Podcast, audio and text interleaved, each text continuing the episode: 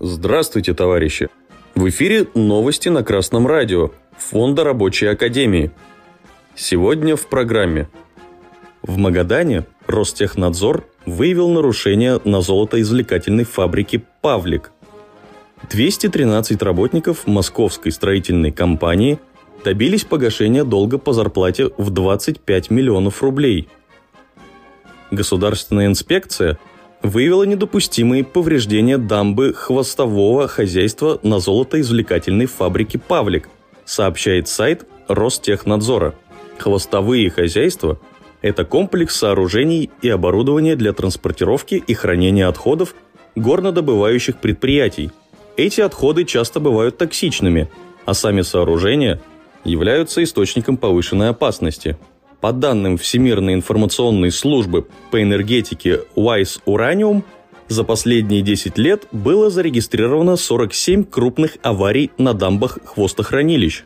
При этом за предыдущие 10 лет это число составляло всего 24. Государственная инспекция установила, что нарушения на месторождении Павлик представляют непосредственную угрозу вреда жизни и здоровью граждан. В связи с этим возбуждено дело об административном правонарушении по статье 9.2 Кодекса административных правонарушений. Материалы дела переданы в Магаданский городской суд для рассмотрения и принятия решения.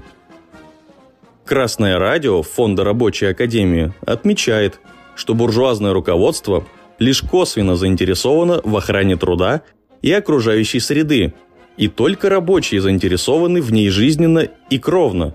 Не нужно ждать плановой проверки госинспекции, если вы видите аварийное или просто опасное состояние участка работ, на которое непосредственное руководство смотрит сквозь пальцы. Необходимо письменно направлять коллективное обращение в адрес лица, с которым у вас заключен трудовой договор, с описанием нарушения и указанием необходимости устранить его – по статье 212 Трудового кодекса Российской Федерации работодатель обязан обеспечить работнику безопасные условия труда, а по статье 220 должен либо предоставить другую работу до устранения нарушений, либо оплачивать время простоя. Если обращения к руководству не сработали, то необходимо привлекать государственную инспекцию и прокуратуру, прилагая копии своих обращений к работодателю – Красное радио Фонда Рабочей Академии напоминает, начальство разных уровней, как правило, заинтересовано лишь в том, чтобы отчитаться перед вышестоящими органами, но за свое здоровье, свой завод и землю, на которой жить и растить детей, рабочие ответственны лишь сами перед собой. Нужно много работы, чтобы убедить своих сотрудников создать настоящий боевой коллектив – и только сами рабочие могут проделать эту работу. Но нет сомнений, что настоящий боевой коллектив сможет навести порядок на предприятии. По данным Федеральной службы по труду и занятости, работники инвестиционно-финансовой строительной компании «Аркс» добились погашения долга по зарплате в размере 25 миллионов 300 тысяч рублей. В территориальный орган Роструда в Москве поступила информация, что руководство компании допустило задолженность перед 213 работниками с марта по август 2022 года. Роструд направил предостережение в адрес работодателя, и долг по зарплате был погашен. Красное радио Фонда Рабочей Академии отмечает, как правило, Инициаторами действий по защите прав работников являются единицы сознательных и активных рабочих. При этом их действия приводят к улучшению жизни сотен человек.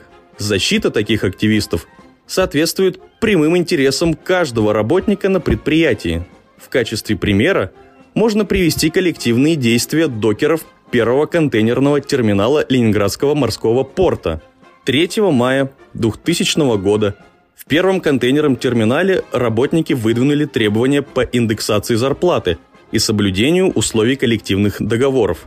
Но 5 мая в машину одного из наиболее активных профсоюзных руководителей, Станислава Фомичева, были подброшены наркотики.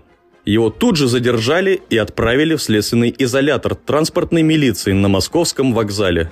В этот же день состоялось экстренное совместное заседание портового комитета рабочих и редакционного совета газеты «За рабочее дело» Фонда рабочей академии. Была сверстана газета «Докер» с обращением портового комитета. В газете комитет объяснил ситуацию и призвал рабочих выразить свое возмущение путем кратковременного включения всех возможных звуковых сигналов портовой техники 7 мая в 11 утра. В 2 часа ночи компьютерную верстку отвезли в газетный комплекс, а в 7 часов утра газету раздавали работникам у проходных всех стивидорных компаний. В порту началось волнение. 7 мая в 11 часов порт содрогнулся от гудков. Комитет работников порта узнал адрес дачи городского прокурора и прямо на дачу послал подробную телеграмму о факте беззакония. Рабочая солидарность подкрепленная обращением к прокурору, сделала свое дело, и через три дня пребывания в СИЗО товарищ Фомичев был отпущен домой и впоследствии восстановлен на работе. В настоящее время коллективный договор докеров первого контейнерного терминала является одним из лучших в России, благодаря слаженным действиям самих рабочих и поддержке Фонда рабочей академии – Фонд готов оказать поддержку всем рабочим, которые хотят добиться улучшения условий своего труда. Новости читал Юдин Илья, деревня Занькова.